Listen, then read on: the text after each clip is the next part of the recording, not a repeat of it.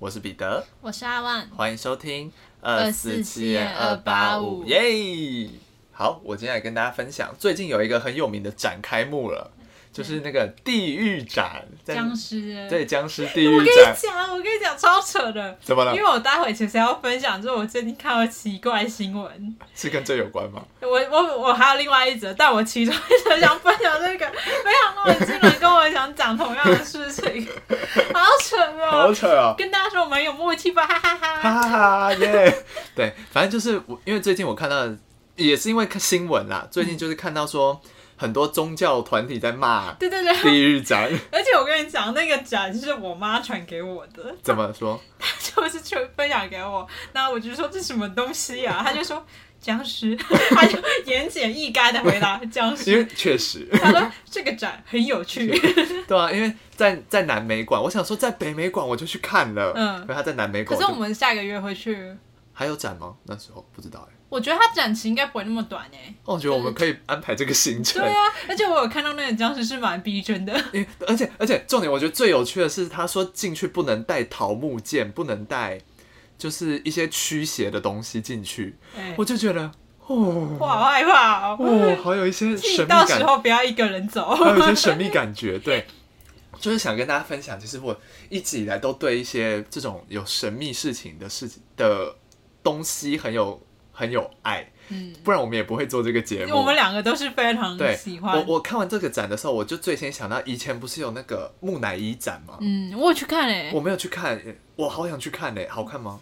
我我记得那时候我小学二年级，对，我记得是很小的时候，我忘记对我小学的时候，然后那时候我刚好是上课的时候收到了免费得到故宫的票，嗯，然后呢，当时我们家车子冷气还坏掉，然后正值夏天最热的时候，然后要排队找车位，然后进去故宫是非常漫长的一个过程。然后中间我们被我爸妈骂哭，因为他们说没事，冷气坏掉来什么故宫啊？我就说但很难得我拿到故宫的票，因为热到真的会生气的那种。然后我就有进去看，然后当时就是呃。木乃伊就是最多人看的区域，所以你要围着，就是排队。其实，很远就对了，没有很近，很近，但你会觉得蛮毛毛的。对，因为你会觉得说，哎、天哪，这是因为我那时候没有去，就是一直被大家说你不要去看，因为木乃伊都有一些神秘的力量。可是很多人去看的，因为那时候那是一个特特，对对对，因为我记得他后面还有到中正纪念堂展，嗯。我很想去中正纪念堂看。讲到中正纪念堂，就想到我第一次去中正纪念堂看展是去看长毛象，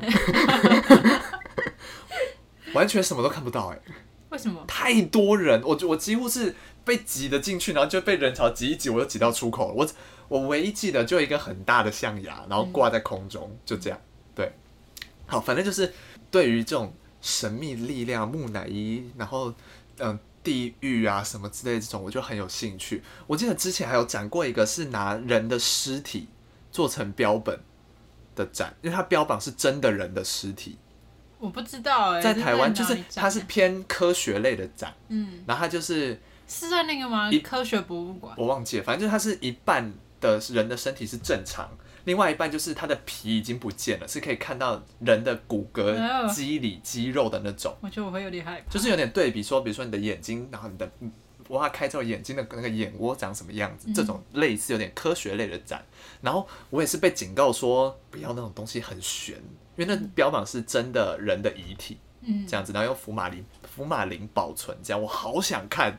可是它会展出，它就一定有它的价值、啊。，对因为它是有点偏学术教育类的展，这样子，只是它的题材比较一般大众比较不能接受，这样、嗯对，所以就这次又有僵尸地狱展，我就觉得好新奇啊，好想看哦。对，但是 就觉得宗教团体出来骂这个，我觉得，嗯、我一开始看到实我没有很仔细看，他们觉得啊，他们是觉得对儿童，，对他对小孩会有影响。可是小孩不要去看就好了。我说真的，小孩看了其实也还好吧。我不知道，因为我觉得我们是大胆的小孩。好好吧，就是我觉得这不 这何尝也不是一个机会教育的时候。我跟你说，小孩会怕，真的。哦好吧，可能有些东西真的是不适合全年龄向。嗯，对小孩真的会小孩。对，好好收回，对骂的可能有理。而且小孩看到可能晚上会睡不好，是真的。嗯，所以我觉得可能就不用让小孩去看吧。加上我今天又看到新闻，嗯大爆满呢，地地我也会很想看诶、我他们提前把票就不卖票了，因为大爆满。因为我觉得可能也加上这个舆论的事情，让这个展可能本来没那么有兴趣的人都去看，嗯这样。然后我就又再想到一件事，嗯就你你有看过有有一本书是在画地狱里面的那个吗？我好像18听层地狱我我有听说过这件事，但我没有看过。我我记得我第一次看这本书，我我一直觉得这本书很神秘耶。我第一次看这本书是在医院里面，嗯，然后我现在讲这件事，突然头皮发麻，不知道为什么。然后我记得它有它有地狱，然后还有天堂。嗯然后我第一次看是在妇幼医院嗯的儿童展区，我也不知道为什么是放在儿童展区的，就是那种直立的杂志架。我就是在看一些杂志，然后我就翻到这本《地狱》，然后就拿起来看，然后就觉得哇，很惊奇，很酷。那你知道有一个地方真的有模拟十八层地狱的景象吗？是那个吗？那个嘉义吗？我听到是高雄哎、我不知道，我忘了，反正我我忘记在哪个点，但我朋友之前有去，他说很有趣。对，然后我就觉得啊，好像是高雄什么莲池潭之类的，我不知道。然后有什么什么龙的口还是什么虎的口什么对，然后里面就地狱这种，对对对对。然后我就希望我们都不要进去了。对哦，它有地狱，然后另外一边是天堂，嗯这样。然后我后来，我我现在想，只是想说这件事其实没什么可怕。可嗯是当我我记得我第一次看，然后意犹未尽，然后第二次又去妇幼医院的时候，我就找不到那本书了。你不要自擅自加前面社团，他们会选出肯淘汰的。对我，我现在想，只觉得他们只是选了二，这本可能没有人要看，就拿走了这样。你擅自我那时候我那时候玄觉得很悬呢，很我很怕，因为我怕就是就是那本地狱到底去哪里了你？是不是觉得只有你能看到？我就我就觉得是不是只有我看到了，然后又再一起去，我就发现了天堂，什么意思？就是另外一本有另外一本，所以它是两本分开，不是同对，不是同一本，有一本是地狱，有一本是天堂。然后我就后来又发现了天堂，然后我就觉得，嗯，天堂这本我还好，看来你已经找到了。我对一些地狱类的东西比较有兴趣。我觉得都是这样的，其实你都呃越怎么讲，越有话题性的，或者是越恐怖、越未知，你就有有点害怕，但是又有点好奇。对你会有好奇心。对，反正就是跟大家分享我有一些地狱的小爱好。嗯，OK，好，那我今天要分享也是一些奇怪的新闻。那这新闻呢，是我有一天在搜寻页面上看到，我想说可以跟大家分享一下，因为可能有些频道也会分享一些奇怪的新闻，我也想就是有跟大家分享这些。对，跟也想比照这样子，能跟大家分享。就我前几天看到的，就是日本有一所小学在营养午餐里发现了大肠杆菌，然后呢，他们哎验出，但一开始是觉得这个饭怪怪的，有异味。OK，对，后来呢，发现这个饭里面竟然有粪便，哈，真的很奇怪。这个营养午餐里面有粪便，然后而且是真的有检验出大肠杆菌。嗯，那你知道这个粪便是谁大的吗？是他们小学一个女教师哎、她把粪便加到他们营养午餐里，我觉得这是超怪的。为什？么？为什么？我也在想为什么，但他没有讲原因，他们还在调查。好吊人胃口啊。我真的想知道为什么哎、你为什么要把粪便加到营养？如果说是比如说对粪便有一些爱好的人，可能是自己想吃吧，但是怎么会加到别人会不会是他那个小学的学生太不受教，他想给他们惩一些罚？教训？可是这也太恶心了吧？怎么会这样啊？哇哦，反正我那天看到了那个看完的感想，第一句也是为什么？到底为什么？都是的。对，但他就还是在调查。OK，对，如果之后。我查到为什么，我可能。下一之后的集数跟大家，更新这。是我今天分享的怪奇新闻 猎奇，就很怪，而且真的是幸好他们在吃之前就发现了，因为我觉得真的好恶心哦。为什么？对，最后还是都是谁？都是的。哪里过来？为什么？大便。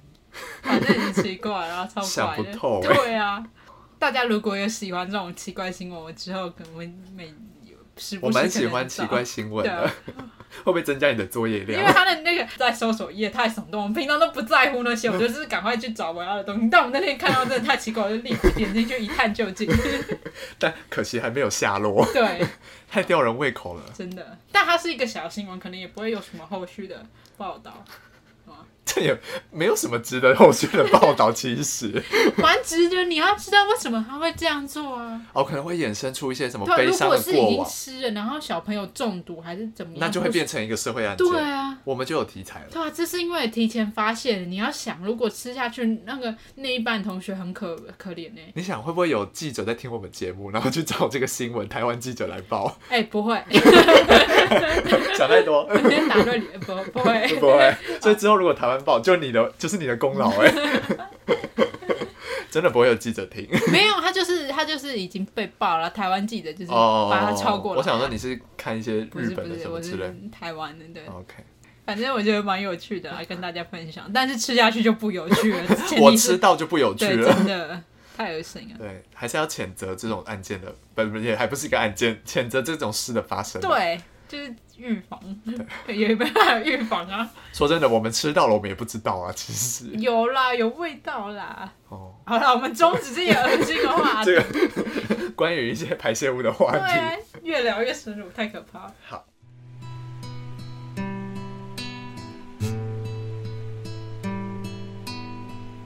那我们接下来进入今天的案件。我今天要跟大家分享的案件叫做马加爵事件。马加爵是一个人。好，呃，时间是发生在二零零四年二月二十三日，地点是中国云南省昆明市的云南大学其中一间宿舍里面的事情。那因为这个案件叫做马加爵事件，顾名思义，马加爵就是我们案件的主角。我现在跟大家讲一下这个人是谁。一九八一年，马加爵出生在广西壮族自治区宾阳县宾州镇马二村一队，非常的长，反正就是一个类似有点偏落后的地方，在那个年代。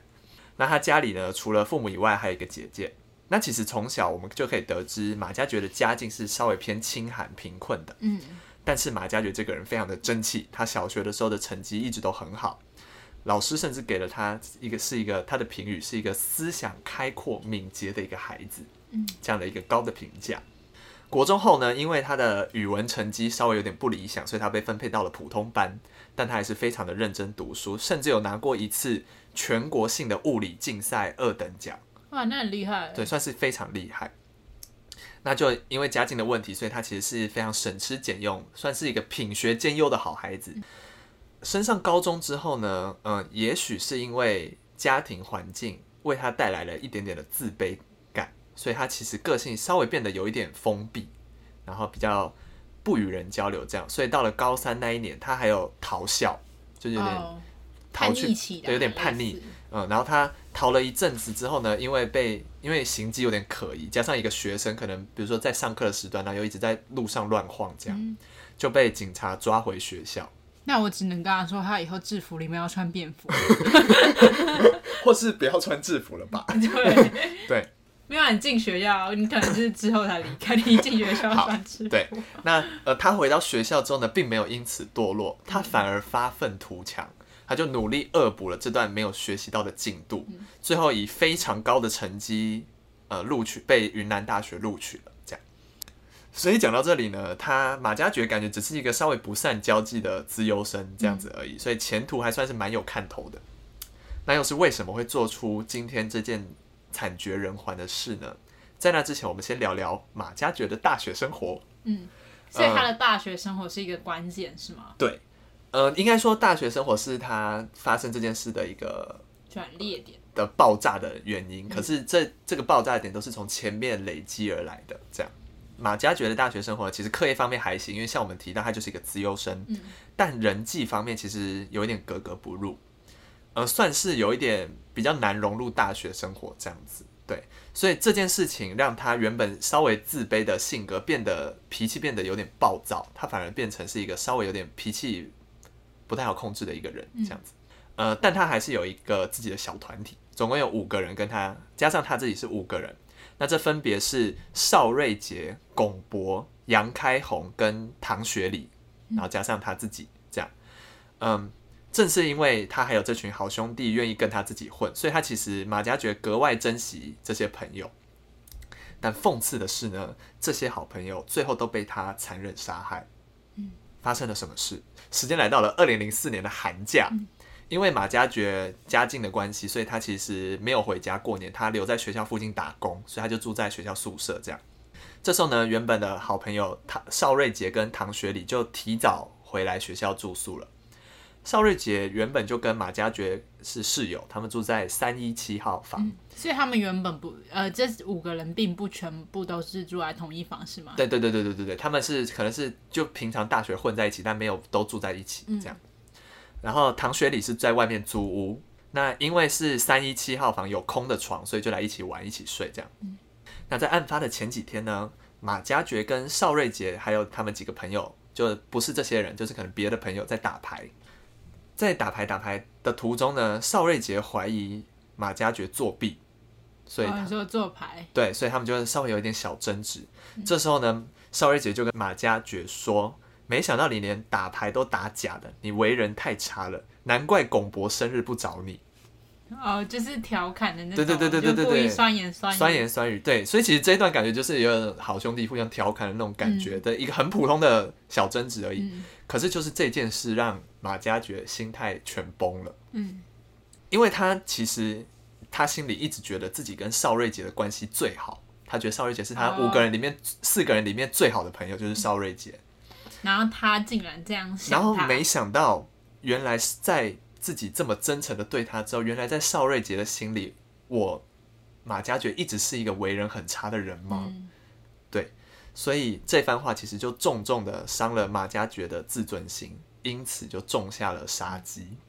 但是关于这个杀机呢，其实还有另外一个说法，在多年后的二零一三年，有一位犯罪心理学的博士有提出说，马家爵的真正的杀机是因为，呃，马家爵外出嫖娼被室友发现，哦，所以才起了杀机。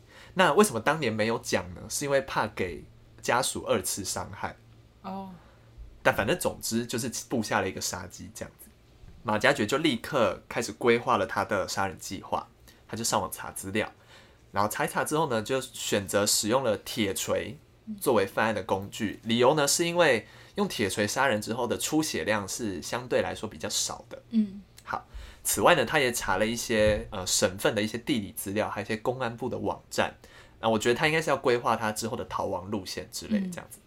但就是因为这一份查询记录日也成为日后警方查案的线索。那他就在确认好他要使用铁锤这项工具嘛，所以他就马家爵呢就去了一个旧的市场买了一把铁锤。那他就请老板把铁锤的木柄给锯短一点，这样比较好方便使用。拿回去宿舍之后呢，他把铁锤藏在了宿舍厕所里，但这边出现了一个小插曲，这把铁锤被偷走了。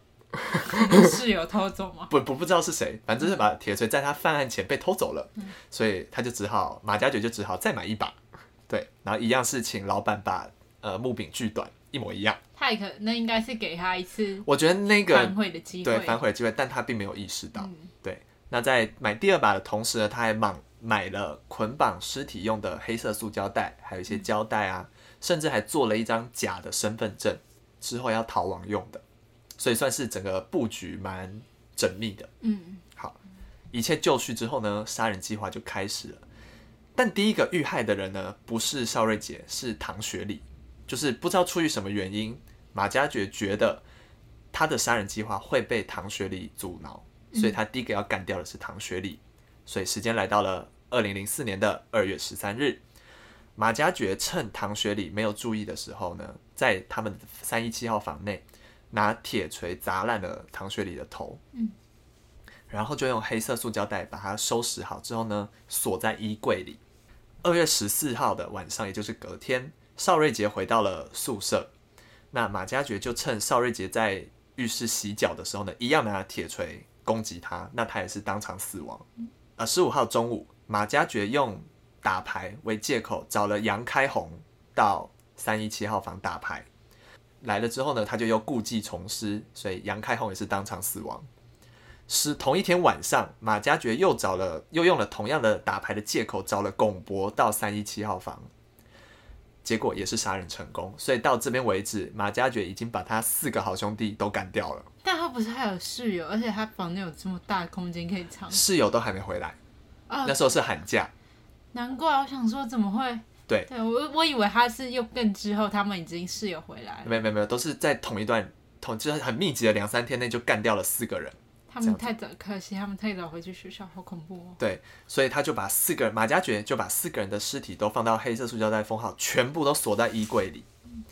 杀完四个人之后呢，这时候有一个人出现，他来找马加爵打牌。我以为说有一个人还没 过世，没没没没没，吓我一大跳，想说从衣柜里出来，我吓死。没没，这时候有一个人来找马家爵打牌，这个人是林峰。嗯，对，但是马家爵就拒绝了。嗯，这边。嗯，有一个呃说法是说，为什么他没有顺便干掉林峰？因为其实林峰也在三一七号房内，但是因为事后回忆，因为林峰平常对马家爵很好，哦，所以他就拒绝了。哦，他是一个爱恨分明的。对，因此让林峰也逃过了杀机。好，那杀完人了，所以他就要逃亡了。十五号晚上呢，马家爵领了四百五十元人民币。但是他没有在当天进行逃亡，我想他可能还在善后或什么之类的。他在十七号用了假身份证开始逃亡，他搭火车，可是呢，他在火车站就被识破是假的证件了。对，可是因为十七号这个案件并没有被揭发，所以呃，可能火车的管理人员只觉得说，哦，你是用假的身份证，但没想那么多，说你可能刚刚在干嘛之类，可能就有斥责他或什么之类，所以还是放行了。因此，马加爵就顺利逃往了广州。那他身上呢，带了一台复读机跟三卷磁带，就在路上录下了自己的犯罪动机。嗯，然后二月十八号呢，他就抵达了三亚。所以在抵达三亚之后呢，他就也不能明目张胆嘛，所以他就是躲混入了人群，跟一些拾荒者一起生活，这样低调的避风头。二月二十三日呢，三一七号房的剩下两位室友回来了。嗯。那因为是寒假结束回来嘛，所以他们就要打扫宿舍，发现衣柜流出了奇怪的液体，而且一直散发恶臭，所以他们就向学校报告，因为被锁住了，他们打不开，所以保安来了之后就撬开衣柜，发现了四具遗体，哦，好可怕，对，面目全非，所以就报警了。OK，所以警方就来到了现场，呃，稍微调查了一下之后呢，他们确定了三一七号房就是案发现场，嗯。那根据尸检的结果显示，被害者都是被钝器攻击致死。案发的时间呢，应该是在二月十三日到二月十五日之间。这把凶器被遗留在房内，嗯，就是那把铁锤。那想当然了，嫌犯也很快就被锁定了，因为这个房间里也就几个人。这两个室友是发现的人，其中一个邵瑞杰已经挂了，剩下的那位马家爵不知去向，所以很明确的。呃，马加爵就被锁定了。他们五个人又是朋友。对，因此呢，在二月二十三日，呃，就发出了云南云南全省的 A 级通缉令。二十四日呢，公安部就发布了全国通缉令。好，然后在三月二号的时候呢，召开了全国公安机关查缉云大云南大学。二点二三，就像我们之前提过的，有一个也是大陆的案子，叫做八点零五，他们很常用日期来做案件代号。二点二三就是二月二十三日，这个专案的作案嫌疑人电视电话会议，反正就是他们要动员全国的警力来找这个人在哪里，马家爵在哪里。那同时呢，在之后各家媒体也争相报道，因为公安部发布了公开的通缉令，原本的通缉令可能是警政内部。现在是透过媒体，就是要让全民一起来找马加爵，因此也开出了悬赏金二十万给有功的民众。当时的国家主席呢，也要求动员所有人尽全力去逮捕这个杀人的狂魔。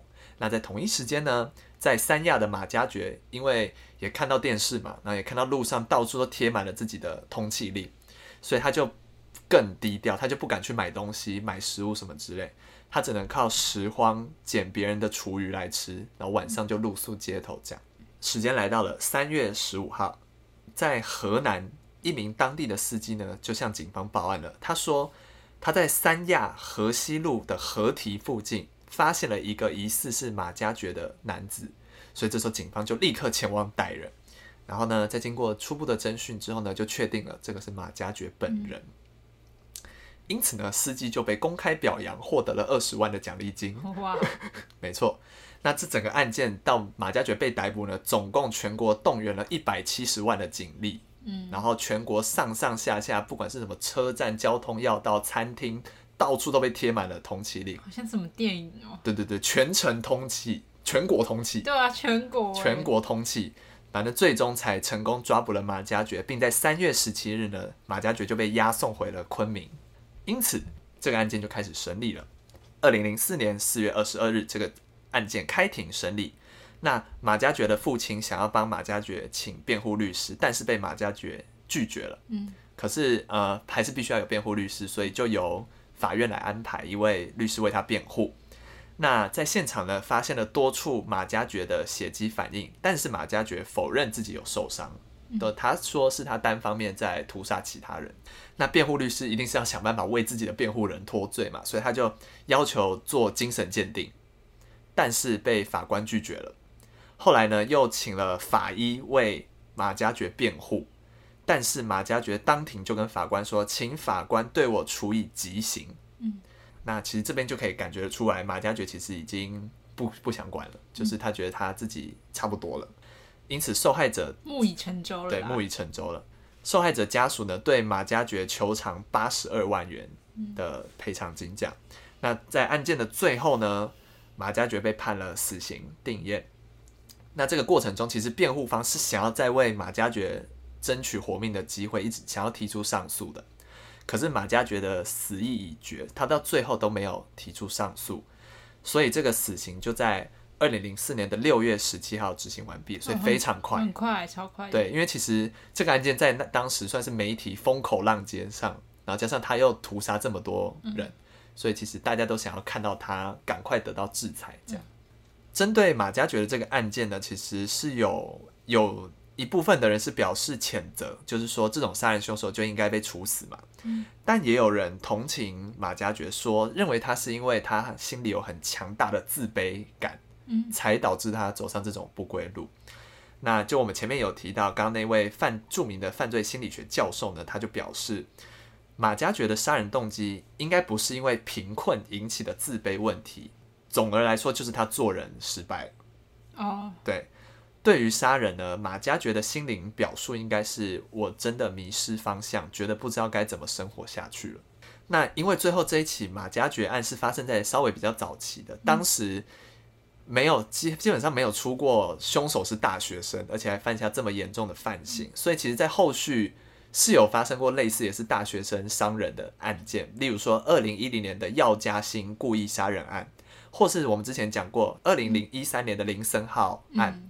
那这一起马家爵案就有在事后这些案件发生的时候，当做一个对比来使用，就是他们的处境可能稍微比较相似，这样子。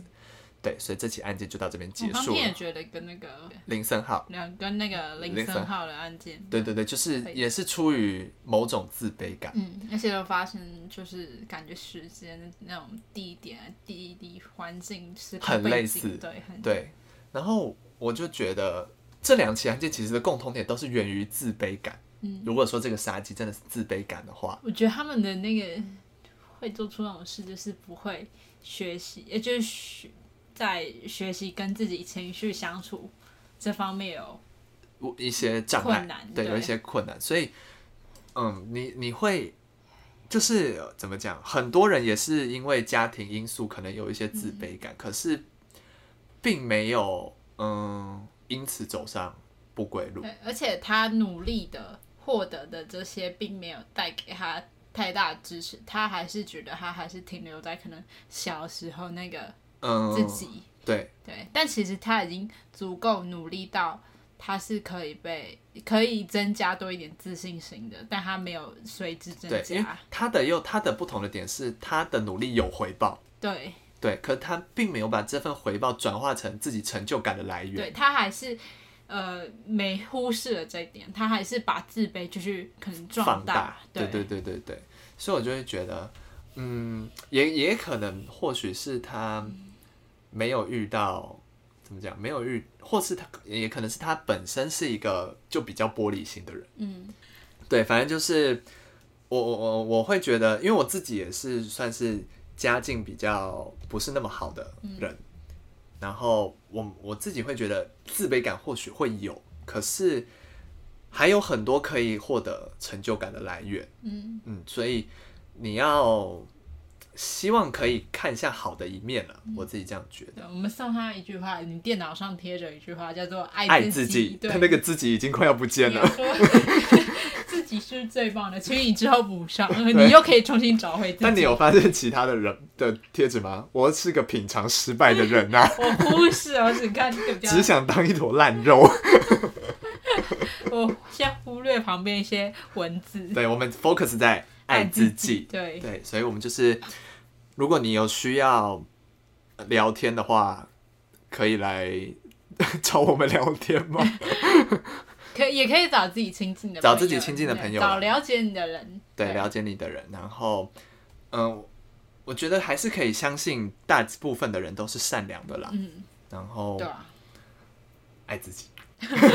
为什么他已经会切尾啊？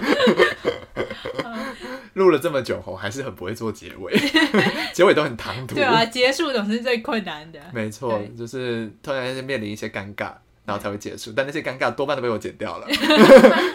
那我们今天的节目还是就到这边结束。没错，我是彼得，我是阿万，我们下次见，拜拜。